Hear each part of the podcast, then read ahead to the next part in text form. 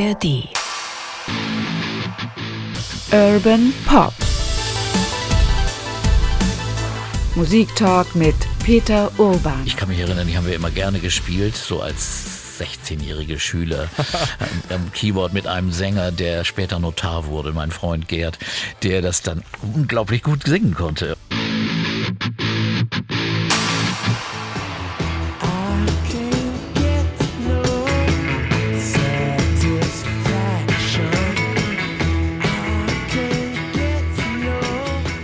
Alles mitgebracht, Peter. Die Musik haben wir mitgebracht und wir haben auch ganz viel Bücher und Zeitschriften mitgebracht, um mhm. heute über die Rolling Stones zu sprechen.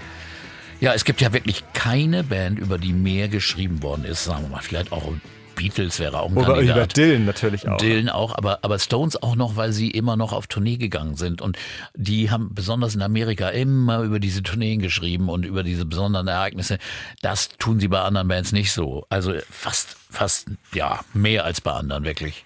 Und damit herzlich willkommen zu Urban Pop Musik Talk mit Peter Orban. Wir sind schon mittendrin bei den Rolling Stones. Heute soll es um die frühen Jahre der Band gehen. Und ich habe hier in der Tat, ich bücke mich mal runter, hier auch die Story zu jedem Song, die kleine Stones-Kunde, die große Stones-Kunde und du hast auch Zeitschriften dabei. Und ich habe gelesen, dass auch die Rolling Stones wie keine andere Band auf dem Rolling Stone, also auf der Zeitschrift ja. drauf waren. So oft wie niemand sonst. Ja, ja, unglaublich. Und dasselbe gilt für die britische Fachzeitschrift Mojo oder Q und so diese britischen Zeitungen. Niemand ist da mehr drauf als die Stones. Sie haben es geschafft, irgendwie immer noch interessant zu bleiben. Gerade gab es ja die Präsentation fürs neue Album, den neuen Song im großen Theater mit einem wirklich großen Aufschlag. Wirklich die Weltpresse hat gewartet. Sie haben irgendwie über so viele Jahrzehnte es geschafft, interessant zu bleiben, sich irgendwie weiterzuentwickeln oder zumindest dafür zu sorgen, dass man denkt, da kommt jetzt noch was, auf das wir unbedingt warten sollten. Wir wollen heute darüber reden, wie hat das eigentlich angefangen? Wie ist diese Band zu diesem, ja auch ein bisschen Prototyp einer Rockband eigentlich geworden? Und wie haben sie die Schüler und Schüler, Studenten mhm. aus London drumherum es geschafft, aus einer Blues, Blues-Rock-Band zu so einer großen Nummer zu werden. Ja, bitte. und wir sollten dazu sagen, gleich am Anfang, dass wir das alles nicht in einer Sendung machen können, in einer Folge, sondern wir machen zwei, wir machen drei, so, ne, mal gucken. Also auf jeden Fall mal sehen, wie weit wir heute kommen, weil es gibt so viel erzählen, es gibt so viele Skandale, so viele persönliche Geschichten, aber auch eben so viel Musik. Und darüber wollen wir jetzt reden.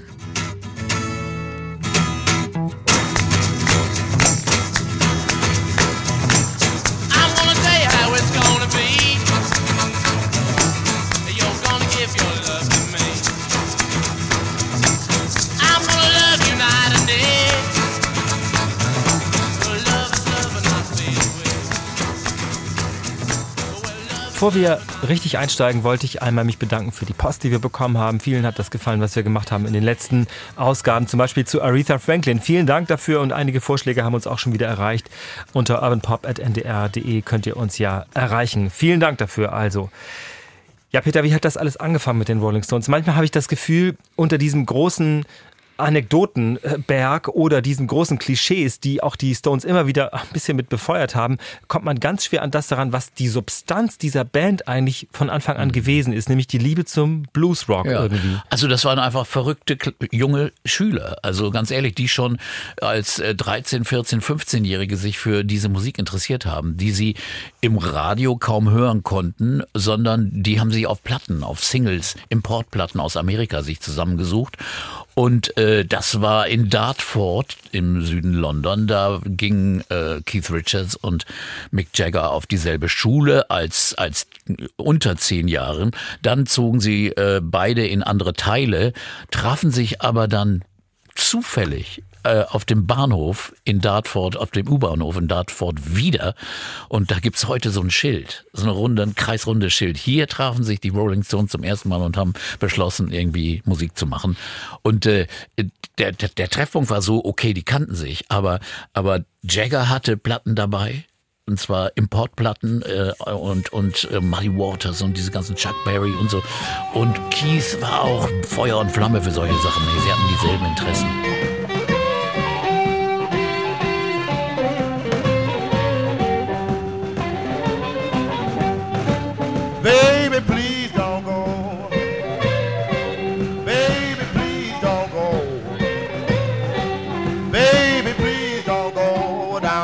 Und insofern äh, haben sie sich von dann äh, getroffen, zusammen mit einem, einem Musiker, der heißt Dick Taylor. Das ist eigentlich eine seltsame, tragische Figur, weil der war eigentlich einer der Ur-Rolling Stones und äh, war dann auch auf einem Art College, auf dem Keith Richards auch war. Mick Jagger hat dann nach der Schule äh, ein Studium angefangen, äh, war schon ein bisschen reifer und äh, kam aus einer sehr, sehr ordentlichen Lehrersfamilie. Der Vater war ein bekannter äh, Sportlehrer.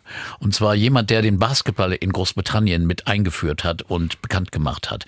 Und der hatte im Fernsehen zum Beispiel Sportsendungen, wo er Sachen vorgeführt hat. Und da hat er seinen kleinen Sohn, hat er mal eine Wand hochklettern lassen, um zu zeigen, so kann man auch Sport machen. Also das war der erste Fernsehauftritt von, von Michael, so hieß er.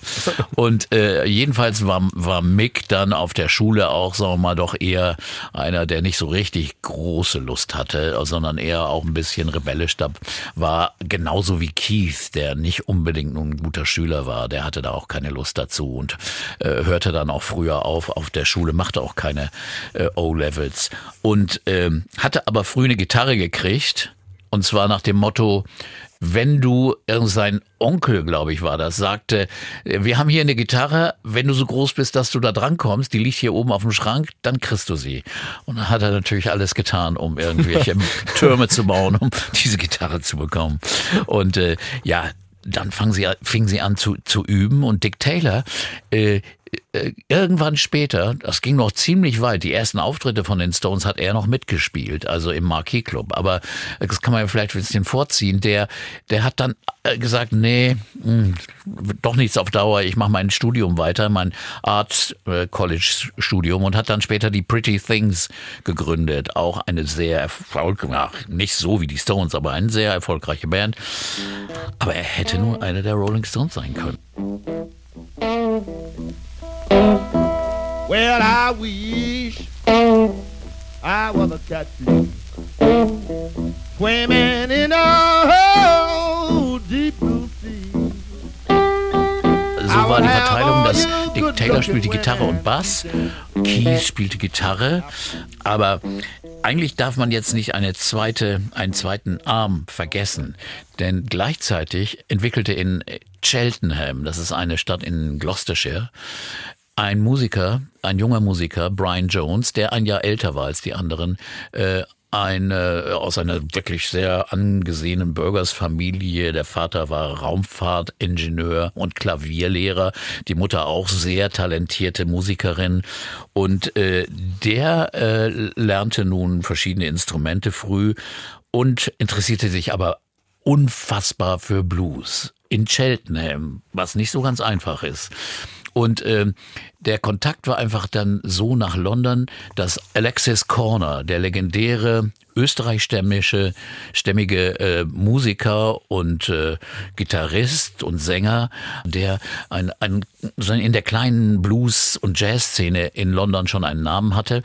Wichtig waren auch die New Orleans oder Dixieland Jazzer wie Chris Barber, wie Humphrey Littleton oder Ken Collier, die oft schon auch amerikanische Künstler nach England holten, um denen Auftritte möglich zu machen. Also die auch in kleinen Besetzungen so eine Art äh, Skiffle Blues spielten und die äh, spielten eben mit Leuten wie Alexis Corner auch zusammen. Aber irgendwann sagte Corner, ja, er will nur noch das machen. Diese Dixieland-Verbindung war nicht ausreichend für ihn und ist dann allein und mit dem Mundharmonikaspieler Cyril Davis aufgetreten getreten und ist dann auch mal nach Oxford gekommen.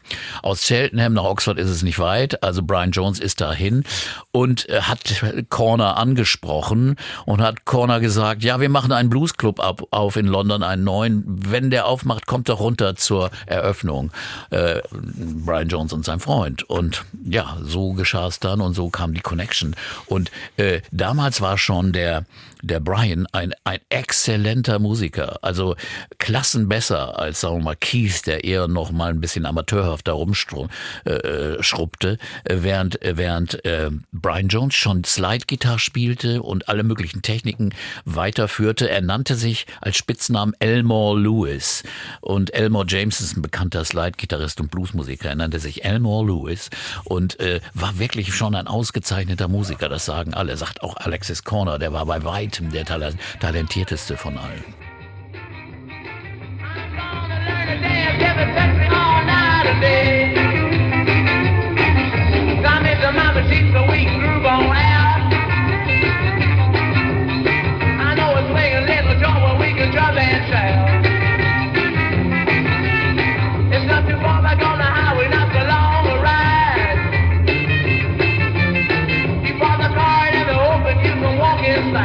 Kamen die dann eigentlich zusammen und nach äh, zur Eröffnung fuhr also Brian Jones runter von dem Ealing Blues Club. Das war ein kleiner Blues Club, den nun äh, Alexis und seine Freunde aufgemacht hatte hatte. Und äh, Alexis Band hieß Blues Incorporated. Und da spielten immer diverse Musiker mit. Dick Hextall Smith, der später bei Colosseum und bei anderen Bands spielte. Long John Baldry war dabei. Ein Schlagzeuger war dabei, der hieß Charlie Watts und so weiter. Und Jack Bruce war der, der Bassist, der später Cream gründete mit Eric Clapton. Und all diese Szene war aber minimal. Das war wirklich äh, absolut Insider-Zeugs. Und davon hörten nun die Jungs in Dartford und machten nun Folgendes, schickten an Alexis Corner ein Tonband von ihren Aufnahmen und bewarben sich praktisch auch da, vielleicht mal auftreten zu können und so fuhren dann da auch hin und waren erst ganz schüchtern und zum Beispiel Jagger muss so schüchtern gewesen sein, dass er gar nicht zu fragen wagte, kann ich auch mal mitsingen? Und irgendwann durfte er und Alexis sagte, das erste, was ihm aufgefallen ist, dieses dünne, dieser dünne Junge, der schüttelte wie wild seinen Kopf, seine Haare. Mehr singen war noch nicht ganz so klasse, aber er schüttelte unfassbar seine Haare, obwohl die gar nicht so lang waren. Also das, aber aber äh, dann gab es eben so Sessions, wo dann auch Keith mal mitspielen durfte oder auch Dick Taylor und und irgendwann lernten sie da auch eben Brian Jones kennen und äh, und eigentlich, ehrlich gesagt, der Motor hinter den Rolling Stones ist Brian Jones, nicht die beiden anderen. Die beiden anderen waren noch zu schüchtern. Und äh, Brian Jones sagte, okay, wir machen dann zusammen eine Band. Und äh, das lief doch unter dem Namen The Brian Jones Blues Band. Also das war so die der Anfang dieser Band. Äh, das war kein festgelegter Name. Man übte auch nur in irgendwelchen Pubs. Die Pubs hatten oft Räume oben drüber über dem Pub, wo man üben und spielen konnte. Und da äh, machten sie nun aber noch keine Auftritte, aber sie probten und probten, suchten Musiker. Und äh, ja, auch mit diversen anderen, Dick Taylor war noch dabei, spielten sie dann 62 im, im Juni war es. Alexis Corner hatte einen Rundfunkauftritt äh, bei der BBC und der hatte immer im Marquis Club, einem bekannten Jazz- und Blues-Club, äh, einen festen Tag, konnte den aber nicht wahrnehmen und hat dann gesagt, ja, Long John Baldry soll da übernehmen und hat dann diese jungen Band, die wie, die noch keinen Namen hatten, äh, also Brian Jones und, und die anderen zwei, drei, gefragt, ob die nicht spielen wollen. Und äh, ja, und da mussten sie sich schnell entscheiden und angeblich ist die Geschichte so, dass, äh, dass Brian Jones eine, eine Platte äh, auf dem Tisch hatte, Muddy Waters, da ist Rolling Stone drauf, das Stück Rolling Stone. Und er sagt, okay, wir heißen die Rolling Stones. Und so einfach ohne große Überlegung ist das gekommen. Und das war der erste Auftritt, äh, noch ohne äh, Charlie Watts und ohne, äh, da spielte irgendjemand anders Schlagzeug.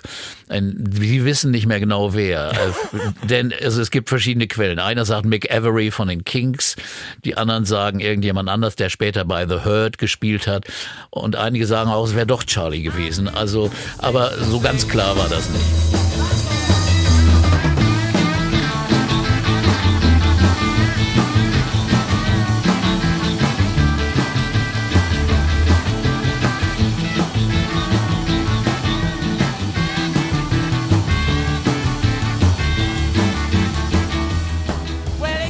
Okay, aber dann geht es ja doch so weit los, dass sie dabei bleiben. Offenbar haben sie ja dann weiß nicht, wie erfolgreich dann dieser Abend war, aber offenbar war es ja nicht der letzte. Nee, nee, aber es war nicht übermäßig erfolgreich. Es gab aber einen kleinen Artikel in einer Musikzeitschrift, aber sie spielten dann immer wieder und hatten aber noch nicht richtig eine große Fangemeinde, weil sie auch noch nicht richtig endgültig ihre Besetzung festgelegt hatten. Irgendwann stieg Dick Taylor aus und fing wieder an zu studieren und äh, dann äh, machten sie eine Anzeige und dann bewarb sich ein gewisser William Perks, so heißt der Mann, nämlich es ist Bill Wyman. Der heißt eigentlich William Perks. Okay.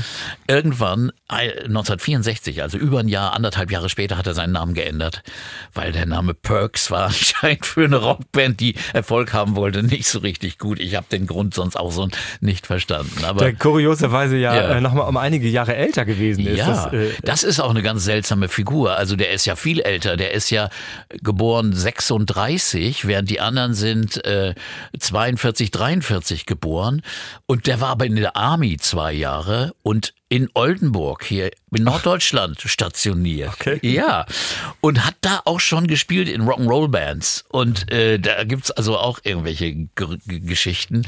Und der ist dann zurückgekommen und hat dann wieder einen Job angenommen oder so, aber hat dann eben sich beworben für den Job, bekam den Job als, als äh, Bassist. Und äh, dann bekamen sie dann endlich auch ihren Wunschschlagzeuger Charlie Watts, denn das war immer ein Hin und Her mit den Schlagzeugern, der dann praktisch Anfang im Januar 63, da stand erst die endgültige Besetzung der Rolling Stones.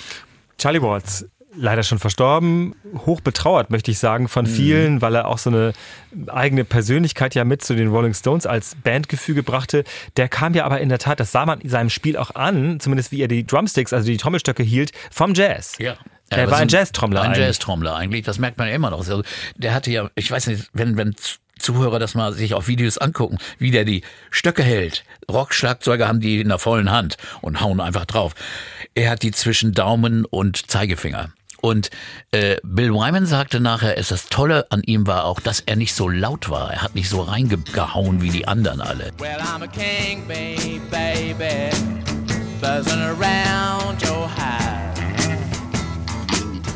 sondern er hat einfach sensibler gespielt und das trotzdem aber aber steady, also hatte einen festen Rhythmus. Und das war das Besondere an ihm. Und äh, wie gesagt, er war ja schon ein ganz erprobter Schlagzeuger, äh, auch in dieser Alexis Corner Blues Incorporated Band. Äh, immer noch herrschte eigentlich der Glaube in dieser Szene, ja, wir machen hier Musik für Kenner, wir sind die Insider, wir werden nie kommerziellen Erfolg haben, wollen wir auch nicht. Weißt du, man hat ja manchmal so diese kleine Arroganz der Spezialisten. Nur Brian Jones, das sagen viele Quellen, war einer der wenigen, der sagte, nein, diese Musik können wir auch bekannt machen. Die können wir auch für allen Leuten äh, nahebringen und wir werden sie auch erfolgreich machen. Alle haben immer gesagt, na ja, lass man. Und Alexis Corner zum Beispiel hat daran nicht geglaubt. Er hat gesagt, das hat keinen Sinn, lass das doch mal lieber. Und ähm, er hat übrigens Folgendes gesagt äh, zu Brian Jones, als die Zusammenstellung mit diesen Jungs aus Dartford folgte. Äh, hat er gesagt zu Brian, nimm nicht die beiden. Nimm nämlich Mick oder Keith, beide. Nimm nur einen. Nimm mal entweder den Sänger oder den anderen Gitarristen.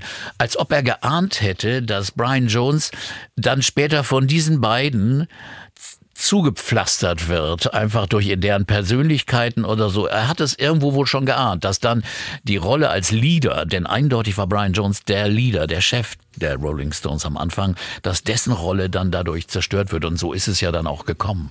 Und äh, das ist schon ganz, ganz eigentümlich. I tried to tell you,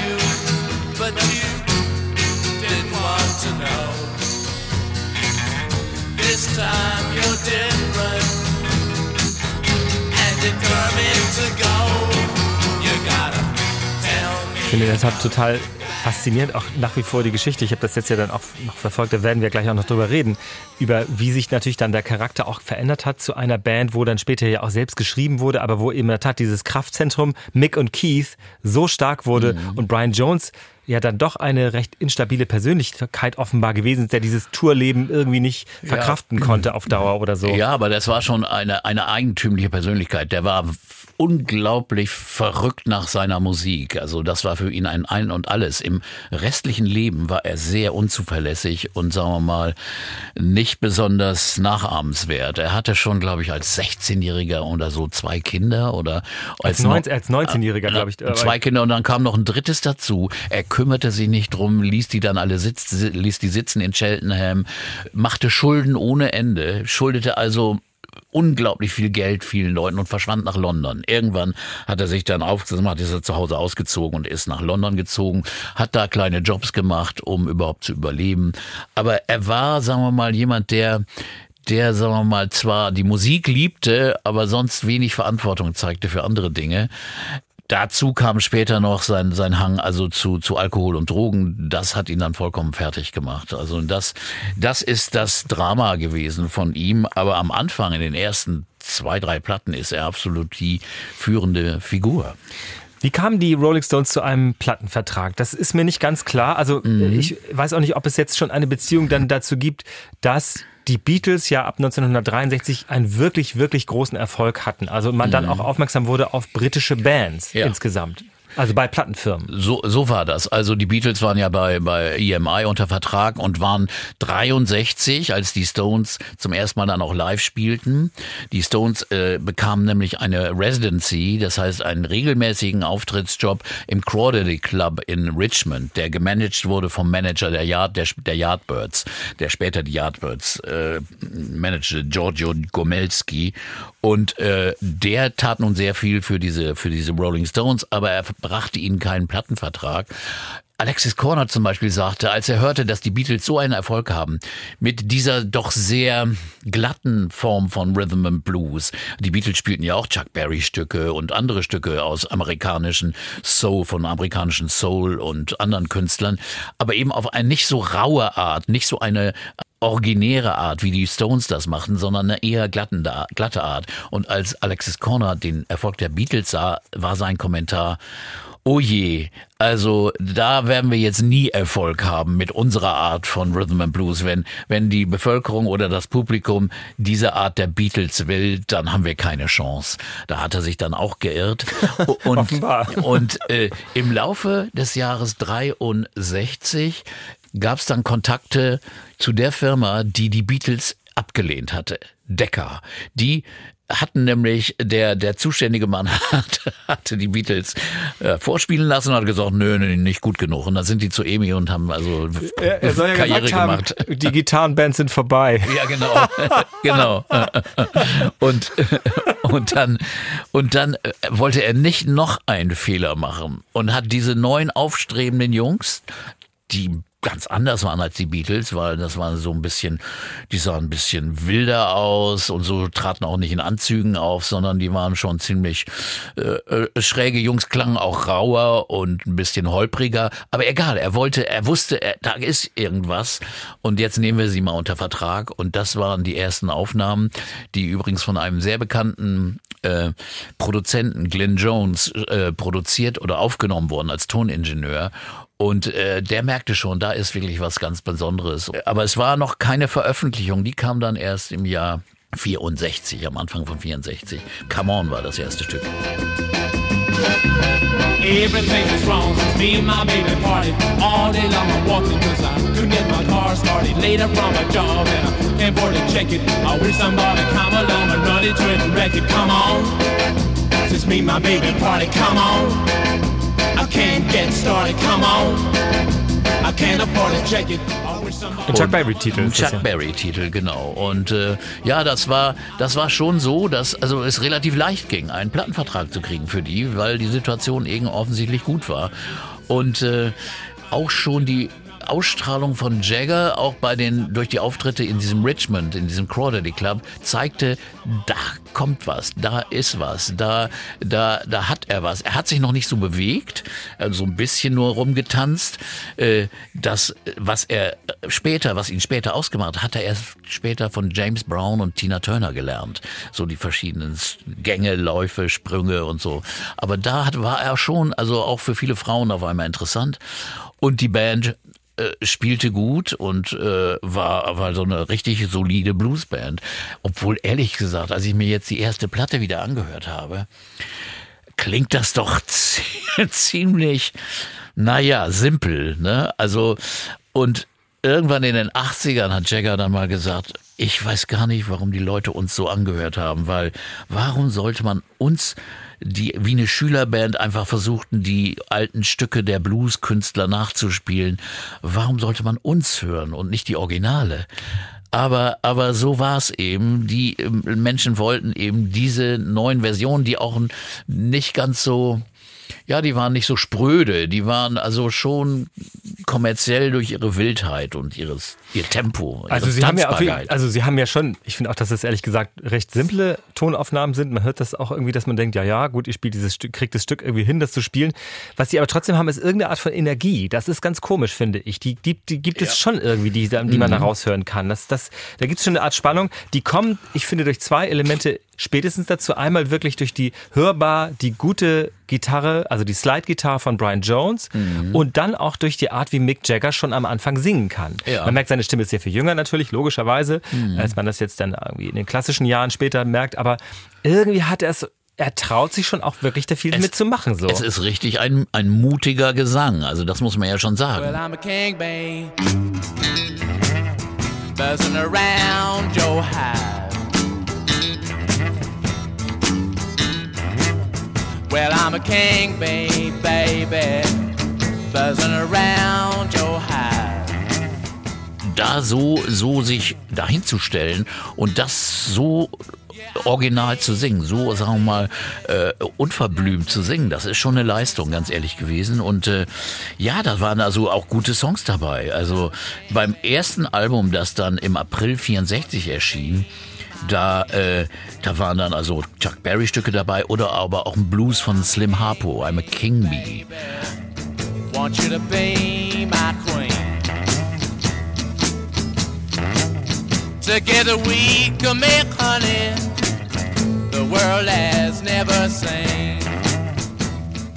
Und das hat Jagger, da hat er den Text leicht verändert. Im Original heißt es irgendwie, ja, Baby, möchtest du meinen Stachel?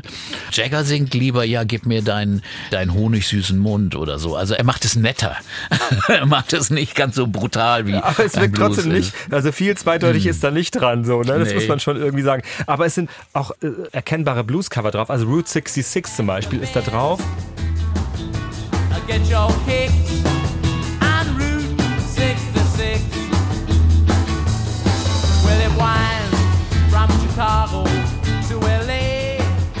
Und später gibt's dann äh, ja auch noch andere Sachen, wo man denkt, ja, das kenne ich irgendwie, aber das kenne ich ja von jemand anders irgendwie. Ja, Also aber es waren hauptsächlich Cover da drauf. Und davor hatten sie auch schon eine, eine Single veröffentlicht, ein Buddy Holly Song, Not Fade Away. Äh, Und da hatte ihnen sehr geholfen äh, Phil Spector, der nach äh, London gekommen war und Interesse, an der Band gefunden hatte und ihnen auch gut Ratschläge gegeben hat, unter anderem auch diesen Song aufzunehmen. Und ähm, ja, man muss noch nur eins noch erzählen, dass noch eine Sache passiert war. Äh, erstens hatte Jagger sein Studium unterbrochen. Er konnte ja nicht mehr auf die London School of Economics gehen, während er hier nun in den, in den Clubs rumfuhr. Das war eine Änderung und sie bekam einen Manager und zwar als, als sie schon in Richmond spielten im Crawdaddy. Und das war ein ganz ungewöhnlicher Typ. Der kam aus dem Umfeld von Brian Epstein, dem Beatles Manager und der hatte diese Jungs gesehen und, und dachte, ah, da ist was drin. Und der war erst 19 und, äh, und das Problem war, er konnte ja nicht mal Verträge unterschreiben als 19-Jähriger. Und es musste seine Mutter, seine Mutter musste immer die Verträge mit gegenzeichnen. Also das ist Andrew Luke Oldham. Ja, der heißt. Andrew Luke Oldham, der auch so eine, zu einer Art Produzent wurde. Wobei umstritten ist, wie stark sein Einfluss auf die Musik nun wirklich ist oder ob, ob Jagger, Richard oder Brian Jones die Hauptrolle bei der musikalischen äh, Produktion übernahmen. Aber das war sein Ding und er war einfach ein genialer PR-Mann. Das war sein Geheimnis. Der hat zum Beispiel dafür gesorgt, dass die nicht so ordentlich aussahen. Am Anfang waren die auch so normal Jeans und, und Hemd und so. Und das, sie sahen immer wilder aus. Und die Haare waren, wurden immer wilder. Und das ist, äh, das ist mit sein, sein Werk. Es wird auch die Geschichte kolportiert in diesen ganzen Büchern auch mal so und mal so, dass er beispielsweise auch für diese Schlagzeile gesorgt hat, würden sie ihre Ja. Schwester oder ihre Tochter, das ist eben umstritten, mit einem Rolling Stone ausgehen lassen. Ja, genau. Das hat er offenbar in einem Interview Ja. so gesagt und das wurde dann immer, weil das ja natürlich auch eine clevere Zeile ist, immer weiter kolportiert irgendwie. Und dadurch kriegten die Stones eben äh, Publicity eher für die älteren Menschen, für die Eltern in eine, eine negative Publicity. Aber das war clever von, von Andrew Luke Oldham, denn der, der dachte, wenn sie bei den Eltern verhasst sind, dann finden die Jungen das gut. Das ist genau der Kniff. Und so hat's auch funktioniert.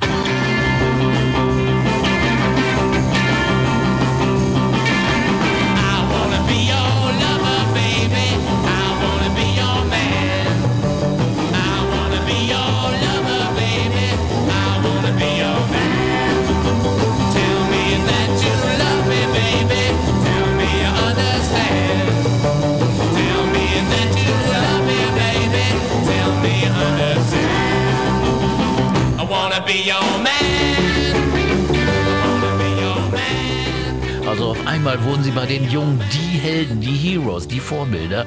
Und äh, weil sie eben äh, frech waren, weil sie einfach Sachen gemacht haben. Sie haben zum Beispiel mal bei einem Gig gegen irgendeine Garagenwand einer Tankstelle gepinkelt, weil sie irgendwie mussten sie irgendwie. Und dann hat der sie angezeigt, der Garagenbesitzer. Und das kam vor Gericht, was natürlich Andrew Luke Oldham auch noch ausgeschlachtet hat. Ne? Also solche Sachen hat er dann gerne gemacht, um dieses Rabauken, dieses Rebellen-Image zu, zu füttern. Auch die, das Image, das sie verbreiteten. So Beatles waren ja immer so ordentlich gekleidet, Freundlich auch. fröhlich, freundlich. Und die Stones-Platten, das waren düstere Fotos, die guckten da etwas hart ins, in die Kamera.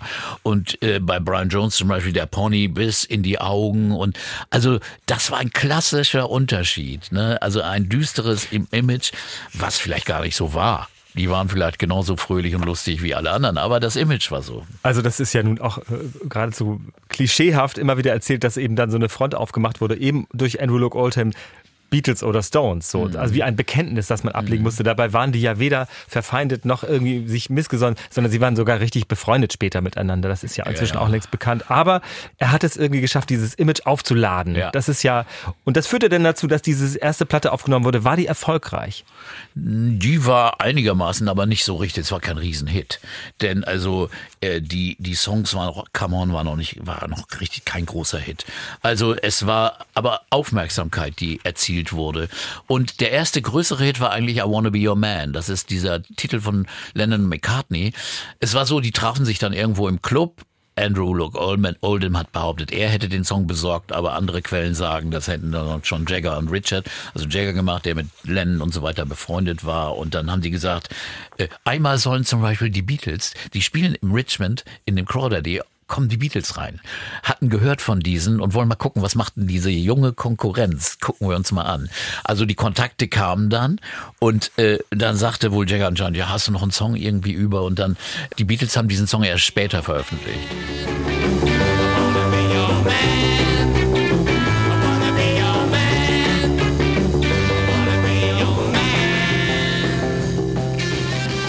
Und die etwas raue Version von I Wanna Be Your Man war eigentlich der erste Hit, kam auf Platz 12 oder sowas in den Singlecharts. Das war also auch schon ein ziemlich guter Hit. Selbst geschrieben haben sie noch kaum was. Äh, auf dem ersten Album, das heißt einfach The Rolling Stones, war ein einziger Song, Tell Me heißt er. want you back again. I want your love again. I know you find it hard to reason with me, but this time it's different.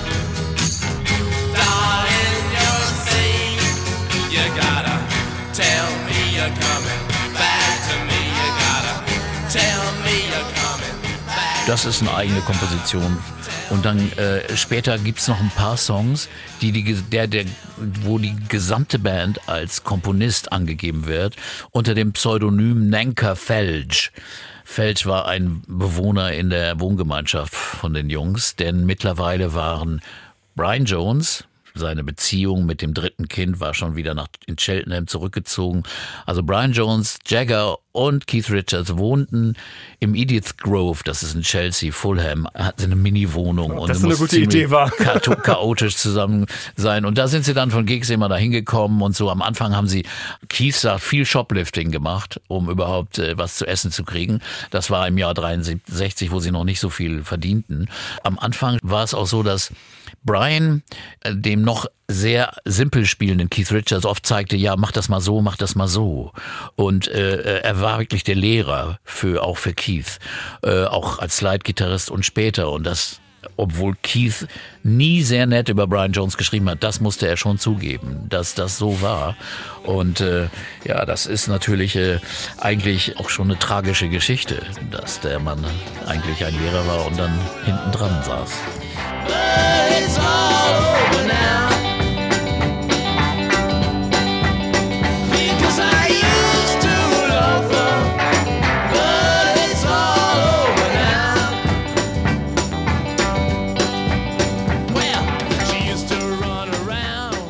Die, Single 1964 war ein etwas größerer Hit schon, It's All Over Now. Das ist dann schon aber Mitte 64. Man muss sich das ja dann sozusagen in der Beatles-Zeitrechnung vorstellen. Da waren die Beatles schon wirklich, wirklich ganz große Stars, große US-Tourneen schon gemacht, hatten quasi schon die westliche Popwelt erobert und Ja. dann kamen die Stones einen halben Schritt, ganzen Schritt hinterher, muss man Ja. sagen, oder? Und diese Aufnahmen wurden dann schon in Amerika gemacht, weil sie hatten schon gleich schnell eine USA-Tournee gemacht, die wohl ziemlich chaotisch war. Britain's New Hitmakers wurden sie angekündigt und die Leute kannten sie aber noch nicht. Aber sie schauten bei- in den Chess-Studios in Chicago vorbei, wo äh, Muddy Waters und diese ganzen Klassiker Chuck Berry ihre Aufnahmen machten. Und äh, da nahmen sie zum Beispiel It's All Over Now auf, einen Song von Bobby Womack, dem berühmten späteren, also ein Soul-Star. Oder auch Little Red Rooster, ein berühmter Blues. I am the little red rooster, too lazy to crow for day. wo ein großartiges Slide-Gitarren-Solo von Brian Jones ist. Das ist alles Brian Jones, der das gespielt hat.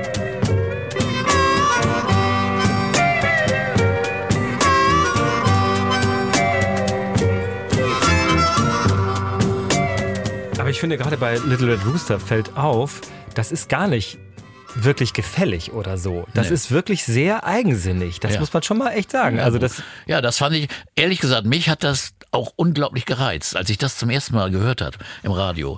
Erst hatte ich, als ersten Song hatte ich eigentlich It's All Over Now gehört und so. Und dann hörte ich Little Red Rooster und dachte, wow, das ist ja wirklich wie originaler Blues und so, so mutig gespielt und so. Also das fand ich echt beeindruckend. Und äh, sie machten wirklich das Beste aus diesen amerikanischen Vorbildern. Auch diese lange Version von Everybody Needs Somebody to Love. I'm so glad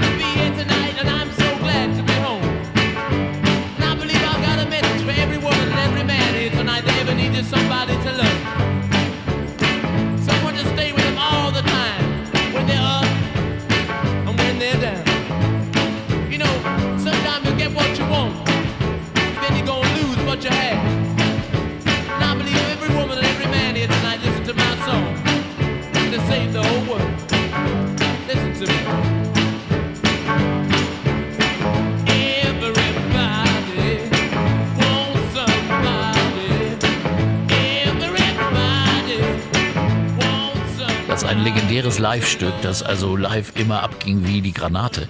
Das war wunderbar. Oder auch Balladen konnten sie ja auch machen. Time is on my side. Das ist eine wunderbare Soul-Ballade, die sie eben machten, aber eben noch Fremdstücke.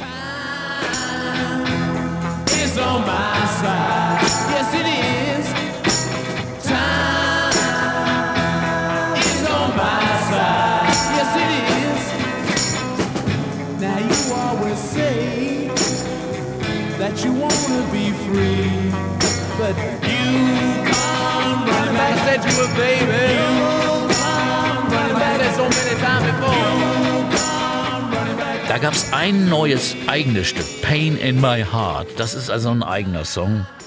Und ein Song, der auch einen super Hook- hatte, der auch noch hieß Off the Hook. It's off the hook. Dieser, der, der super abging.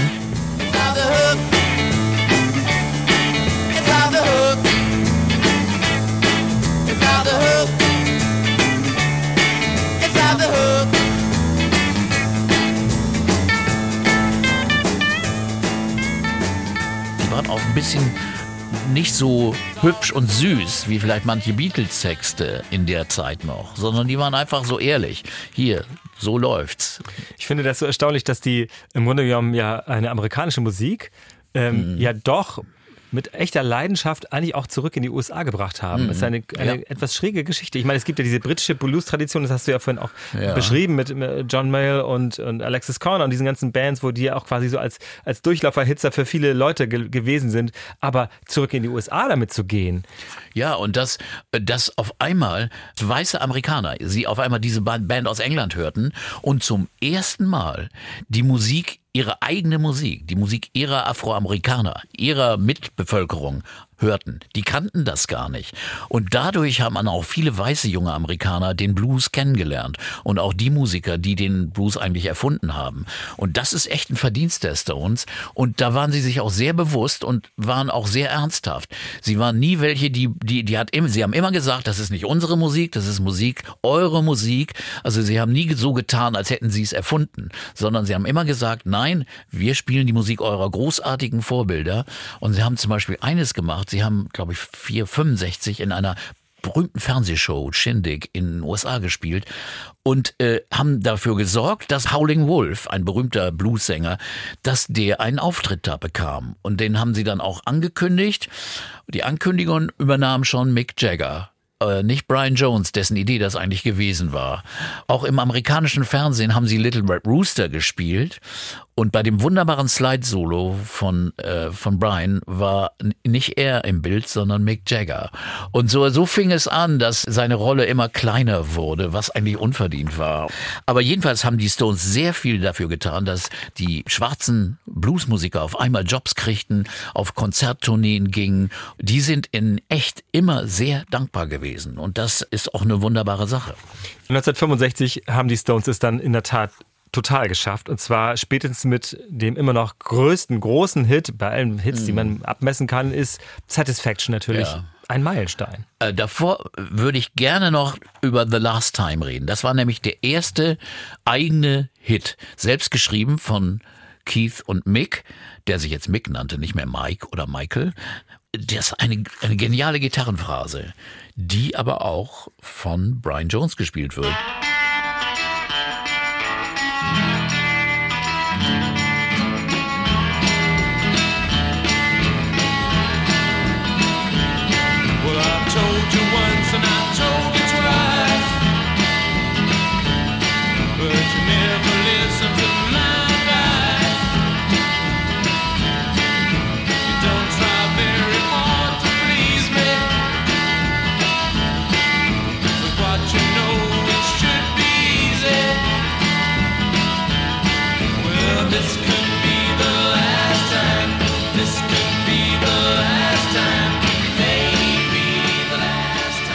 Das war der erste Nummer 1 Hit, den die Stones hatten. Und auch noch ein eigener Song. Und äh, auf der Rückseite eine geniale Ballade, auch von Jagger Richards, Play with Fire. Eine intensive, schöne Ballade. Don't play with me, cause you're playing with fire. Your mother,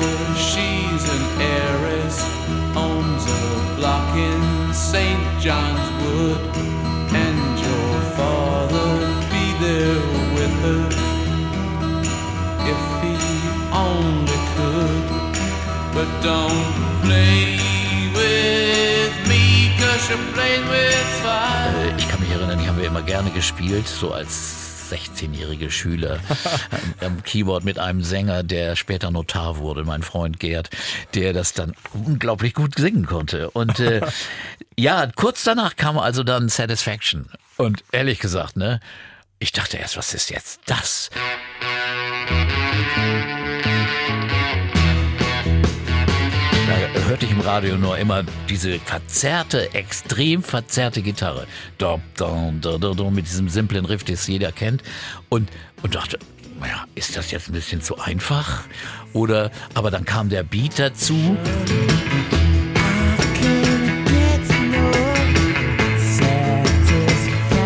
Und dann steigert sich ja Jagger immer weiter in der Nummer. Und wenn du mal auf den Text hörst, der ist ja wirklich, äh, die Konsumgesellschaft wird da niedergemacht, wirklich, die uns ausbeutet und selbst die Freundin beutet einen aus und so. Man kriegt den Fuß nicht auf die Erde, weil die Welt um einen selbst so grausam ist. Und das in so einem Song ausgedrückt war genial.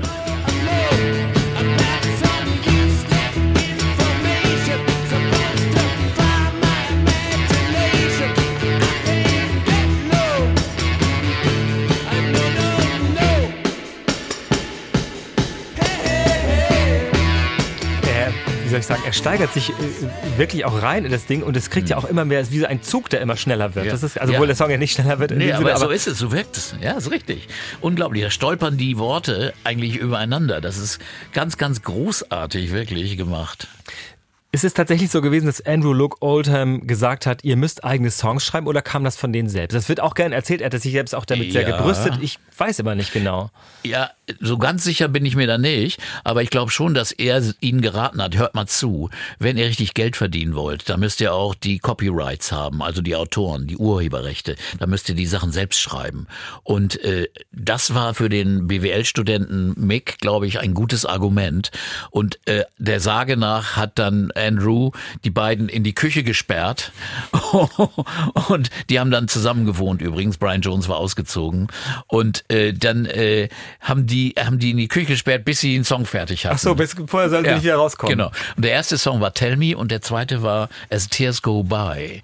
Der war auf einmal ein ganz anderer Song und die haben sie einer jungen Klosterschülerin gegeben, die irgendwie singen wollte und Andrew Luke Oldham, Luke Oldham hat sie entdeckt oder hat sie dann herangebracht und sagt, ja, die könnte doch den Song toll singen. Hat sie auch und ein Riesenhit für Marian Faithful. It is the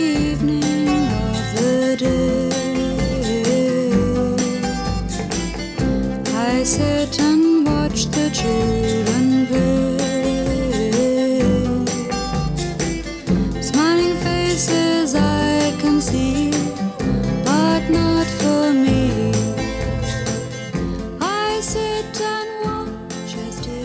Und äh, die Stones haben ihn danach erst aufgenommen.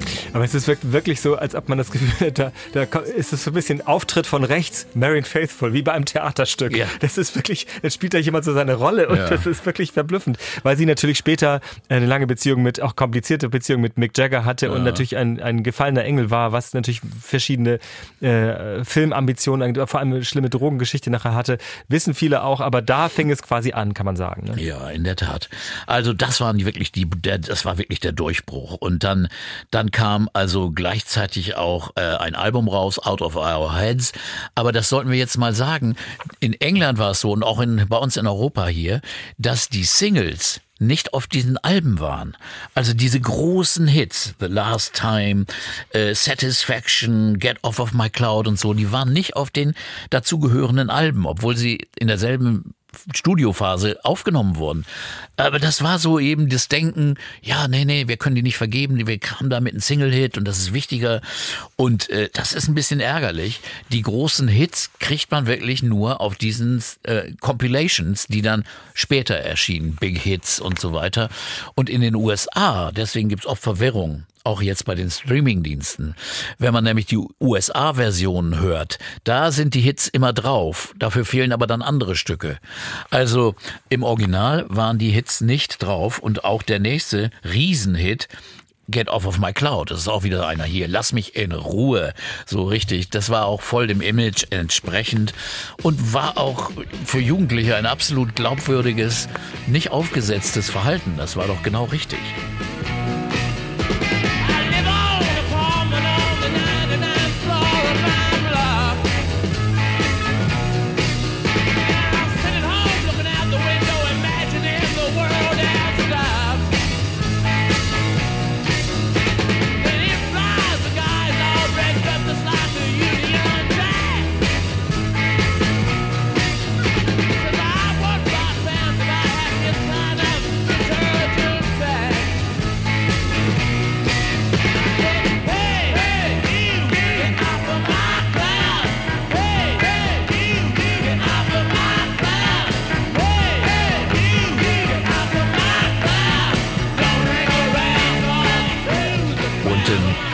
Mehrere Singles folgten dann noch und auf dem Album Out of Our Heads waren aber auch wunderbare Balladen. Heart of Stone, That's How Strong My Love Is, also eine Soul-Ballade.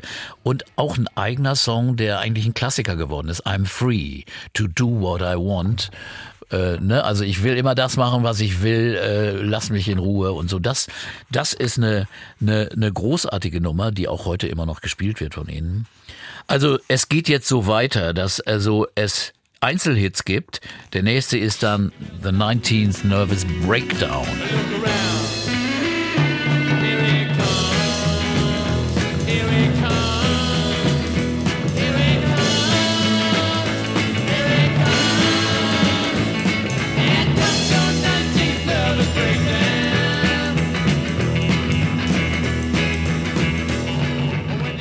Denn Brian Jones keine eigenen Lieder geschrieben? Das ist doch eine Frage, die eigentlich nicht klar ist, oder? Nee, es ist wirklich nicht klar. Entweder er war zu lethargisch oder ein bisschen zu faul. Er, er sonnte sich, er, er mochte, er war gerne berühmt. Also er, er, er ging gerne auch äh, auf die Rolle oder in die Clubs und so weiter. Während die anderen beiden, glaube ich, konzentrierter, auch unter der Anleitung von Andrew, äh, eine, eine, eine konzentrierte Art, die, nach dem Motto, wir müssen jetzt neue Sachen schreiben. Und wenn Brian Jones Stücke angebracht hätte, die hervorragend sind, hätten die doch sicher die aufgenommen. Bin ich doch ganz, ganz klar.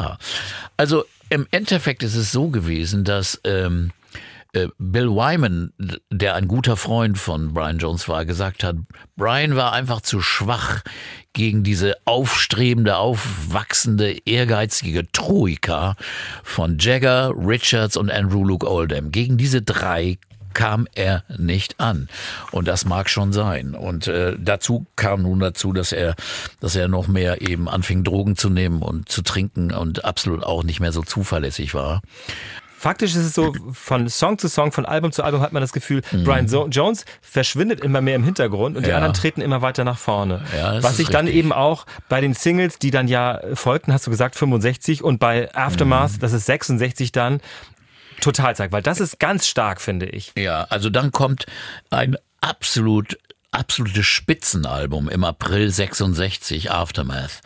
Und da sind natürlich tolle Songs drauf. Mother's Little Helper.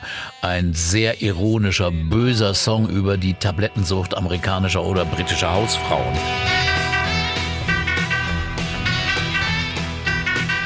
Kids are different today. I hear every mother say. Mother needs something today to calm her down. And though she's not really ill, there's a little yellow pill. She goes running for the shelter of her mother's little helper, and it helps her on her way. Gets her through her busy Mother's Little Helper und äh, Lady Jane, eine mittelalterliche Ballade.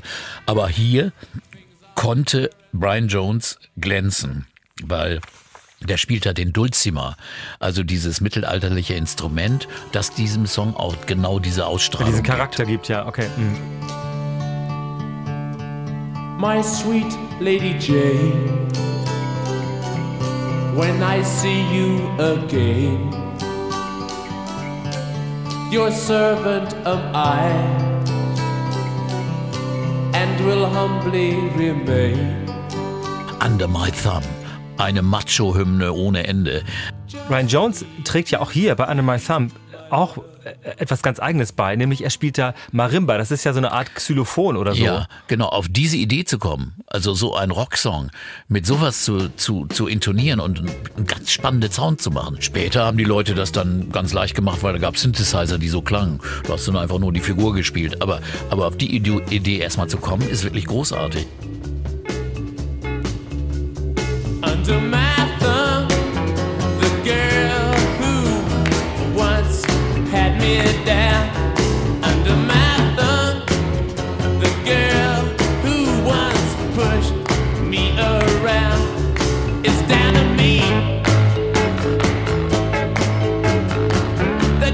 Er war immer noch ein sehr, sehr kreativer Musiker, das muss man schon sagen hat aber auch eben beigesteuert für den Erfolg dieses großartigen Albums. Zum Beispiel bei der, sagen wir mal, letzten Nummer, eine, einer Epos, Going Home, auf Aftermath, elf Minuten lang, über elf Minuten. Also das hat alle Grenzen gesprengt, die es früher für Popmusik gab. Bob Dylans Song Like a Rolling Stone war über sechs Minuten. Also Hey Jude war noch nicht aufgenommen, aber es gab eigentlich nicht so lange Nummern. Aber diese elf Minuten Nummer, vor allen Dingen die, die man merkt genau, die, die muss im Studio so angefangen haben. Man hat erst diesen Song gespielt und dann irgendwann springt der Rhythmus um und dann wird nur noch gejammt.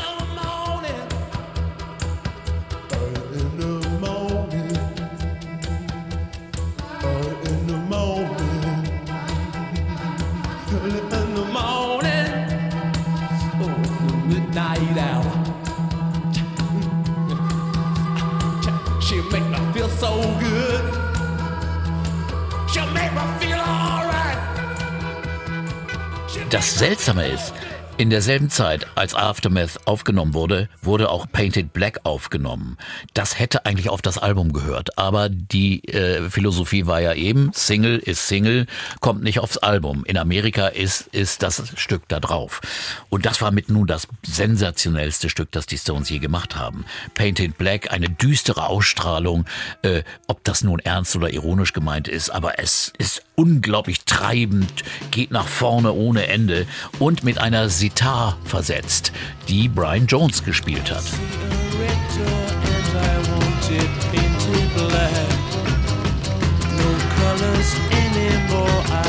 Goes.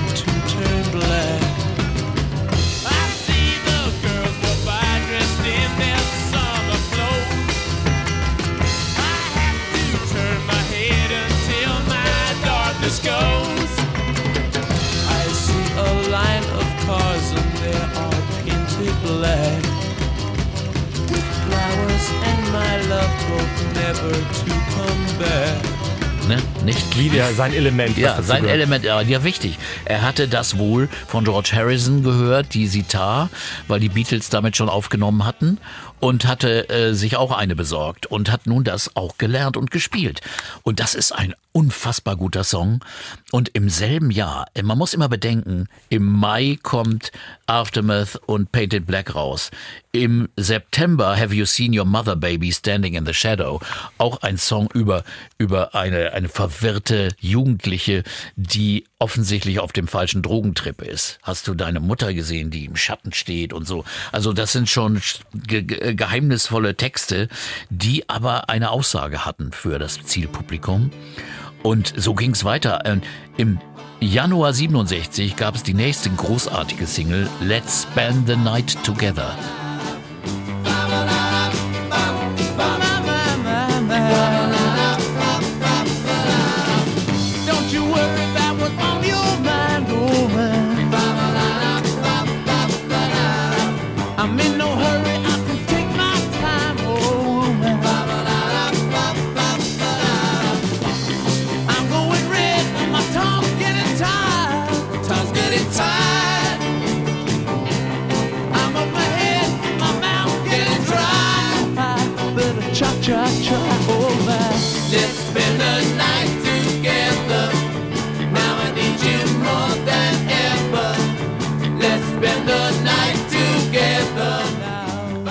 B-Seite, es war eine Doppel-A-Seite, das gab es nun damals auch manchmal. Also beide Hits kamen auf die Nummer 1, beide Songs.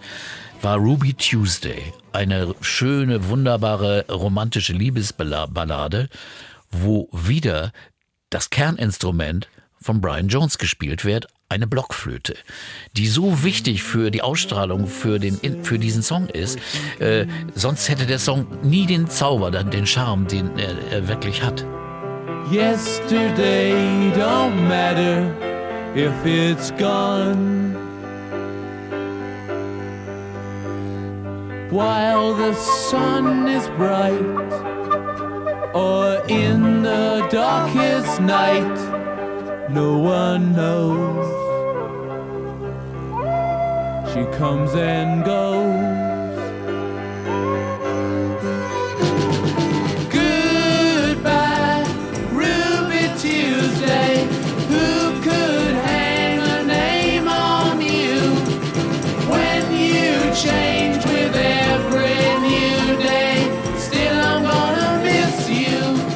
Dichte der großartigen Songs Ja. nimmt ja eindeutig zu, Ja, oder? eindeutig.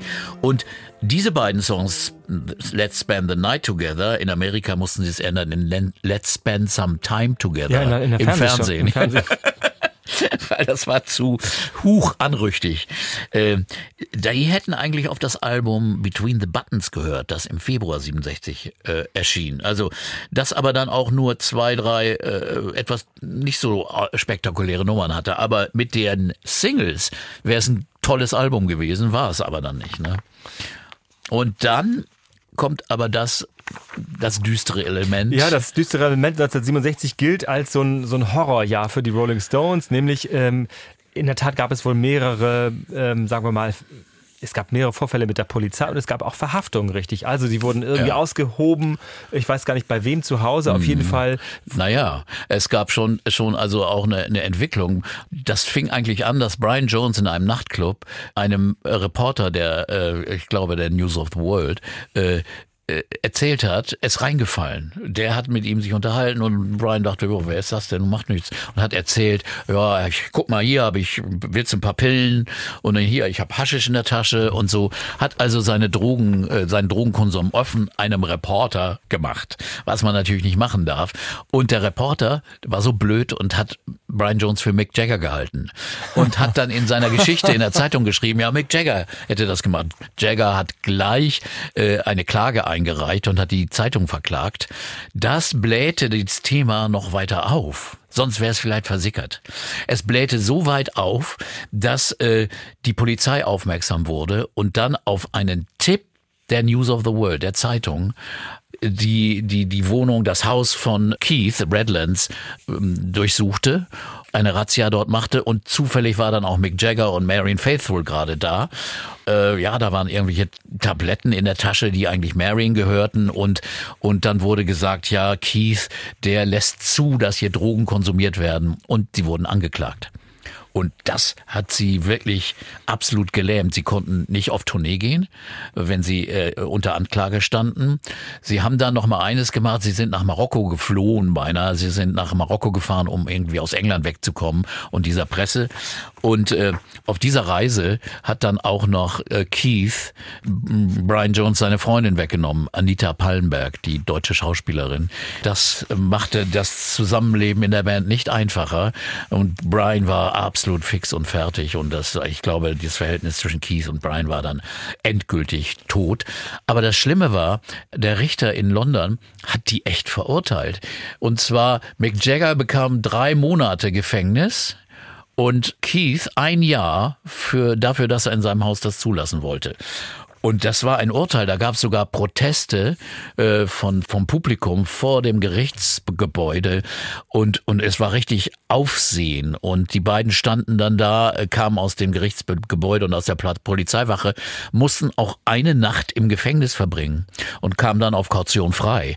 Aber das war natürlich ein spektakuläres Ereignis für die Presse.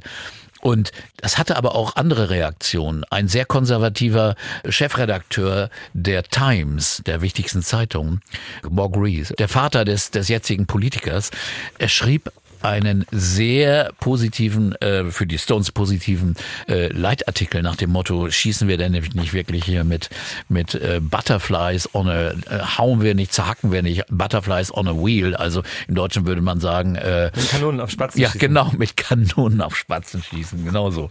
So, und das spielte dann schon eine Rolle. Und in der Berufungsverhandlung äh, sagte der Richter dann nee und hat alle, äh, hat die, die, die alten Urteile äh, nichtig gemacht und die mussten eine Geldstrafe zahlen. Aber sie waren auch nicht vorbestraft.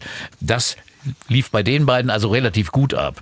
Bei Brian Jones, der auch äh, Opfer von Polizeirazzien war und bei dem mehr gefunden wurde und so weiter, war es so, dass er wirklich ständig nun unter der Bedrohung war, ins Gefängnis zu müssen.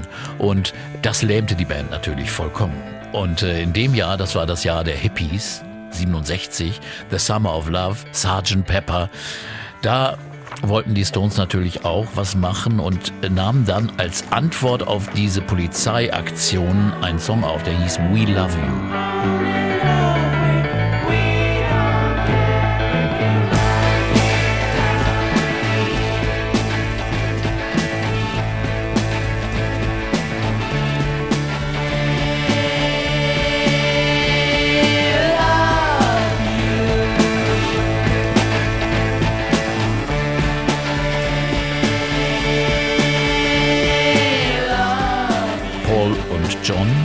Beatles sangen Chor und äh, eigentlich so, es war ein Manifest. So, wir lieben euch trotzdem, obwohl ihr uns so behandelt wie Dreck. Und äh, der Song fängt auch an mit dem Geräusch von Gefängnistouren. Ich habe gelesen, dass auch die, dass The Who, also die Band The Who, Ja. äh, dass die äh, aus Solidarität Stones-Songs aufgenommen haben oder aufnehmen wollten und gesagt haben, wir machen das so lange, bis die Jungs wieder frei sind, also ihre Ja. Freunde wieder frei sind. Das Ja. finde ich eigentlich irgendwie ganz rührend. Ja, also so. es war wirklich eine große Solidarität und also auch nicht nur unter den Musikern, auch unter dem Publikum. Niemand hat begriffen, was der Quatsch sollte und und äh, es wurde wirklich ja so, es sah ja so aus, als wäre das Establishment sich gegen diese aufmüpfigen jungen Musiker wenden, ne, die dann zu Märtyrern auch gemacht wurden und äh, das war also äh, im England von damals ge gefüttert durch diese Boulevardzeitungen, die eine extreme Rolle in dem Land gespielt haben und eigentlich immer noch spielen. Also in der Tat, man entgeht auch kaum in all diesen Zeitschriften und Artikeln und Büchern diesen ganz, also dass diese Razzia bei Keith zu Hause wird Ja. in allen Einzelheiten immer ausgeschlachtet. Äh, Marion Faithfull sei nur mit einem Teppich bekleidet rausgeführt genau. worden. Und so. Ja, Also- Schlagzeile, also- nackte Frau. Also wirklich, Ja. also wirklich haben sie wirklich einen Strich und Faden fertig gemacht, was natürlich auch nicht zur, na, sagen wir mal, guten Stimmung beigetragen hatte. Dazu kommt, wie du schon sagtest, und das klingt wie Klatsch, aber es ist in der Tat ja wichtig für die Band auch gewesen, dass Anita Pallenberg dann eben die Freundin von Keith wurde. Ja. Langjährige Beziehung nachher. Ja. Und Brian Jones in der Tat auch dadurch nochmal, ich glaube, auch an Halt verloren hat. Ich glaube, Ja, er hat sich auch echt wirklich saumäßig, also ganz Mhm. schlimm benommen, aber ähm, das, äh, das ändert nichts. Seine Rolle wird dann irgendwie Ja. unwichtiger. Es gibt dann noch ein Album 1967. Ja, dann kommt natürlich äh, das Jahr 67. So viel Durcheinander, auch diese Bedrohung für Brian, dem es auch immer schlechter ging, der war immer unzuverlässiger und sie nahmen ein Album auf und das dauerte Monate. Also das dauerte äh, ungefähr sechs, sieben, acht Monate, bis sie das Album aufnahmen. Es kam erst im Dezember raus. Their Satanic Majesty's Request. Und äh, da spielt also äh, Brian nicht so viel mit. Äh, da hat zum Beispiel Nicky Hopkins am Piano eine Ja. ganz bedeutende Rolle, wirklich. Das ist ja so ein Session-Pianist gewesen. ja, ne? so ein, ja, ein Studiopianist, großartiger Musiker, einer, ein, einer der besten Pianisten, die es in der Pop- und Rockmusik gegeben hat, der bei unzähligen berühmten Aufnahmen gespielt Also hat. zum Beispiel sehr gleich erkennbar bei She's a Rainbow. Ganz Ja. klar, das ist Nicky Hopkins. Genau, wunderbar.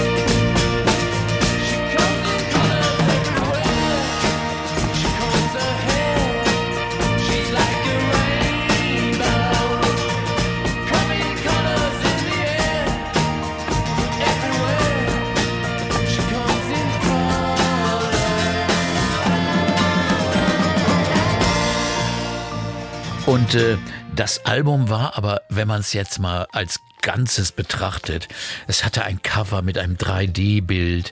Es war wirklich ein bisschen krampfhafter versucht, den Zauber von Sgt. Pepper und den anderen Sachen nachzumachen. Also äh, es, es fiel auch beim Publikum durch, aber auch bei den Kritikern. Und es gab ein paar Highlights, zum Beispiel den Song Dandelion, der ist auch ganz Löwenzahn. Ein Lied über Löwenzahn haben die Stones vorher auch nicht gemacht. und, und, und She's a Rainbow ist ganz romantisch schön. 2000 Light Years from Home hat einen richtigen Science-Fiction Charme, das ist wirklich, das ist wirklich faszinierend, was da abläuft. Durch diese äh, Mellotrons und Synthesizers, die Mellotrons tatsächlich noch von Brian gespielt.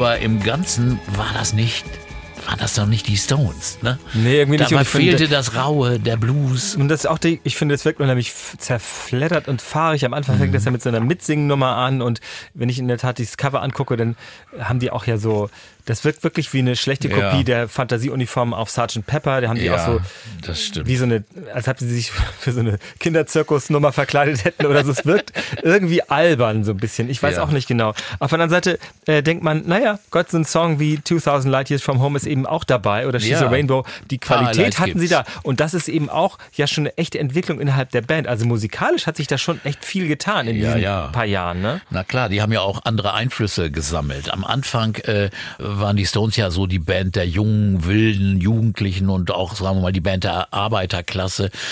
Aber durch ihren Erfolg und ihre Connections, ihre, waren sie nur auf einmal Freunde von Filmstars, waren in der großen Bohème von London und Paris zu Hause oder New York. Also sie hatten sich selbst ja verändert. Es kamen neue Einflüsse und neue, neue äh, Freunde dazu. Und das spürt man auch schon an der Musik. Also es war vielschichtiger, sehr unterschiedlicher. Früher war sie ja, sagen wir mal, eher einseitig auf eine Stilart konzentriert. Und das hast du nun bei diesen neueren Platten nicht mehr so. Aber äh, der Durchbruch zum alten, zur alten Qualität der Stones, der kommt dann aber schnell. Denn im Frühjahr 68 äh, veröffentlichen sie Jumping Jack Flash. Und das ist ja nun mit diesem Gitarrenriff, äh, das ist nun ein klassischer Keith Richards. Und das ist wirklich großartig.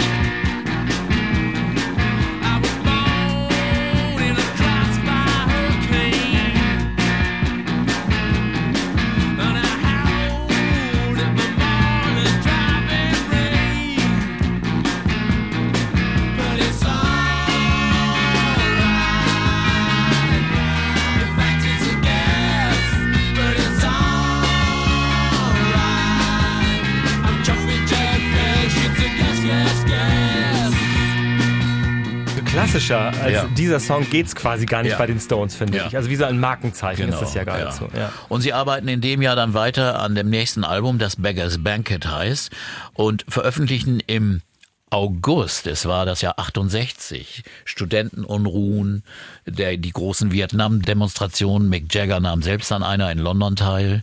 Und dann veröffentlichen sie einen Song, der oft sehr falsch verstanden wurde, Street Fighting Man.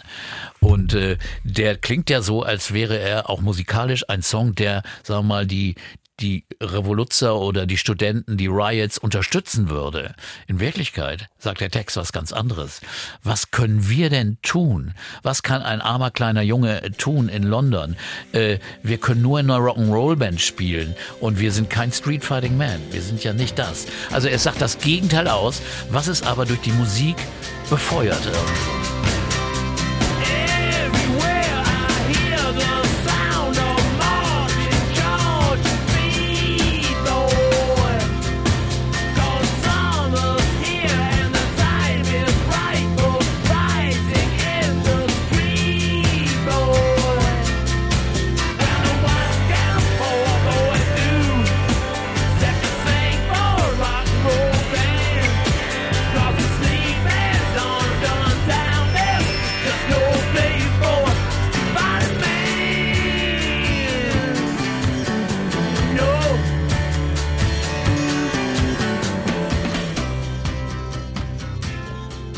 Song wurde oft so als die Hymne hier Unterstützung für unsere Studentenunruhen und unsere Aktionen äh, äh, genommen. Aber eindeutig war das nicht das, äh, die Botschaft von Jagger, der eher sagte, ja, was nützt das alles? Ne? Wir können ja doch nichts machen. Das war eigentlich die Aussage. Würdest du sagen, dass in der Tat die Musik immer eher von ähm, Keith gekommen ist und der Text von Mick Jagger? Ja, genau, so war es am Anfang. Also bis ganz lange, später dann auch ein bisschen mehr, äh, aber die Musik hauptsächlich von Keith und Jagger dann mehr die Texte und sicher Melodie, eine Melodielinien, aber aber so war es schon. Das muss man schon so sagen. Und aber das Album, an dem die arbeiteten, war also das letzte, an dem äh, Brian Jones äh, teilnahm und spielte nur noch ganz kleine Rollen auf diesem Album. Aber auffällig ist natürlich vor allem auch Sympathy for the Devil. Das ist ja natürlich Ja, auch also ein ganz eigener Stil nochmal und auch wieder so eine treibende Nummer. Das haben die echt drauf, finde ich. Also das Highlight, wirklich.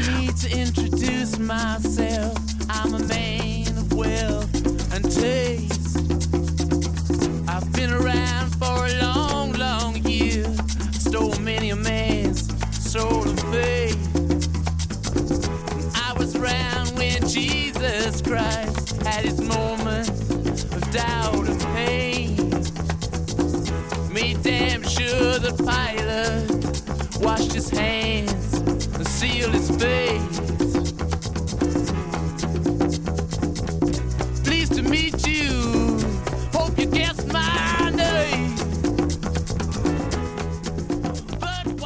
Man glaubt immer, es wäre also ein satanischer Text. Äh, Es ist eine Literaturvorlage gibt es über, über den Teufel, der auf die Erde kommt und als normaler Geschäftsmann rumläuft und die Welt betrachtet von Michael Bulgakov. Ja, äh, Meister Margarita ist Genau. Ja. Und äh, insofern ist es also hat schon seine literar literarische Quelle und ist aber besonders eben durch diesen unglaublichen Groove. Also sie haben das Stück wohl in mehreren Versionen aufgenommen und von Godard, dem französischen Filmemacher, ist das gefilmt worden. Obwohl dann Jagger nachher gesagt hat, der wäre ein Armleuchter gewesen. Also ein solcher Idiot, sagt er. Der hat uns nur gestört eigentlich. Aber der hat nun einen Film darüber gemacht. Er wollte zeigen, wie äh, diese Musik entsteht. Aber ich finde, ich habe den gesehen, ich finde es stinklangweilig. Ja, es ist, es ist stinklangweilig. Immer ein Studio und die spielen dann da. Und erst ist der Song simpel, also ist auch so ein bisschen countryartig.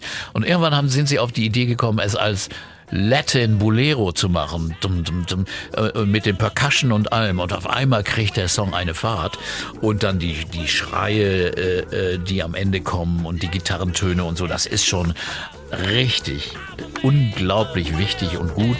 Äh, das ist auch wirklich ein, ein Weg in eine neue Richtung.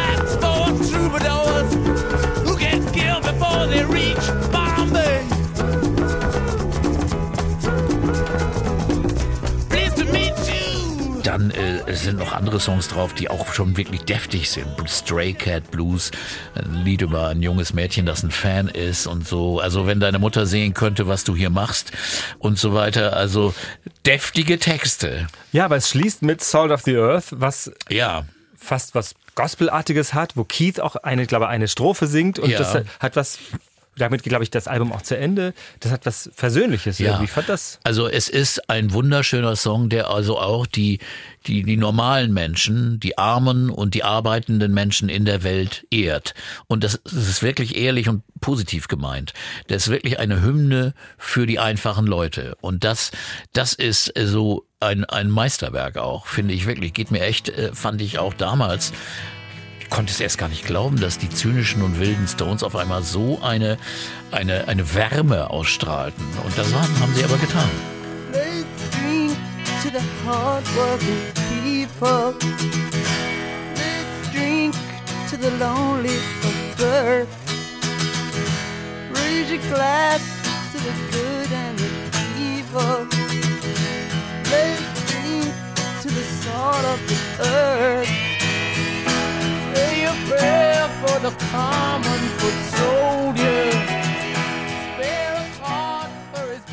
Diese Epoche, möchte man ja fast sagen, der Rolling Stones geht dann im Jahr 1969, also nach der Veröffentlichung von Beggars Banquet, nach dem Album, doch sehr tragisch äh, zu Ende durch den Tod von Brian Jones. Denn die Stones haben sich erst von ihm getrennt, aber er ist offenbar nicht zu halten, sowohl in der Band als auch im Leben, möchte man irgendwie sagen. Ja, also es war so, dass er also sich praktisch schon selbst verabschiedet hat. Also äh, sie haben ihm dann gesagt in einem Gespräch, hier, es geht nicht mehr zusammen, du bist nicht mehr zuverlässig. Außerdem, sie wollten auf Tournee gehen, sie mussten auch Geld verdienen. Denn äh, Andrew Luke Oldman war nicht mehr ihr Manager seit 97. Finanzieller Manager war Alan Klein, Oh. der berühmte, der berüchtigte. Und der, es hatte dafür für gesorgt, dass das Geld nicht mehr so floss. Was der mit dem Geld gemacht hat, wurde dann später in einem Prozess geklärt. Äh, da haben die Stones sehr viel Geld verloren. Das heißt, die waren nicht so richtig flüssig. Wollten in Amerika auf Tournee gehen. Konnten sie nicht, weil Brian Jones kriegte kein Visum. War er ja unter... Ach so, unter, wegen der und- Drogengeschichte. Ja, wegen der Drogengeschichten, wegen der Anklagen und Drogengeschichten. Und deswegen mussten sie auch deswegen sagen, hier Brian, es geht nicht mehr. Und äh, haben es dann öffentlich so dargestellt, als hätte er selbst gesagt, ich trete aus der Band aus. Ja, es gibt ja so einen Brief, ne? Ne, genau. So. Und äh, äh, das ist natürlich äh, äh, eine tragische Geschichte und irgendwie seltsam. Eine Woche später ertrinkt er in seinem Swimmingpool unter sehr dubiosen äh, Verhältnissen und äh, man weiß immer noch nicht, war es Mord. Es gibt Theorien, dass irgendwie ein Handwerker, der Geld von ihm wollte, ihn ihn da äh, unter, unter das Wasser gedrückt hat oder dass er einfach wegen seiner angegriffenen Gesundheit einfach einen Herzinfarkt hatte. Es wurde von der Polizei nicht richtig untersucht. Also es wurde dann erklärt, es wäre ein zufälliger Tod. Accidental Death. Und das wird dann abgehakt und wurde auch nicht wieder äh, neu aufgerollt. Und deswegen ist das immer noch offen. Und äh, ist natürlich eine tragische Geschichte. Und äh, die Stones haben danach im Hyde Park ein Konzert gemacht. Ein- ein freies- ein Free- das, hatte, war sowieso geplant, aber das war dann eben ein Gedächtniskonzert für Brian und da hat also Jagger erst ein, ein Gedicht von Percy Shelley auf vorgetragen und dann haben sie eben Songs gespielt. Äh, das war so eine Art Gedächtnis und es waren 250.000 Leute. Also ein Mega-Ereignis war das. Und damit war diese erste äh, Phase der Stones, also mit Brian Jones, der ei- ursprünglich der, der Urheber und der, der Leader der Stones gewesen war, äh, zu Ende. Die Rolling Stones, der erste Teil, möchte man sagen, die frühen Jahre. Herzlichen Dank für heute, Peter. Ja, danke, Uke. Bis zum nächsten Mal. Tschüss. It is the evening of the day. I sit and watch the children play. Smiling faces I can see, but not for me. I sit and watch as tears go by. My riches can't buy everything. Want to hear the children sing. All I hear is the sound of rain falling on the ground.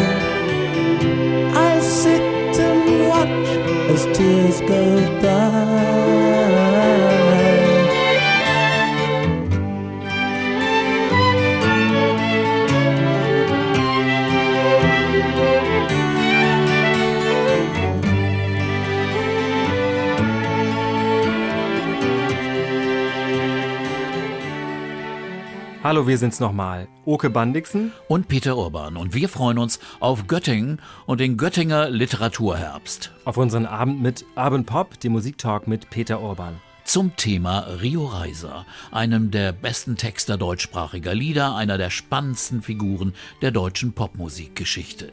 Darüber reden wir in Göttingen auf der Bühne in der Schettachhalle im Sartorius-Quartier. Urban Pop live über Rio Reiser, Anarchist und Poppoet. Am 30. Oktober beim Göttinger Literaturherbst ab 19 Uhr. Wir freuen uns, wenn ihr vorbeikommt. Doing things I used to do, they think are new. I sit and watch as tears go by.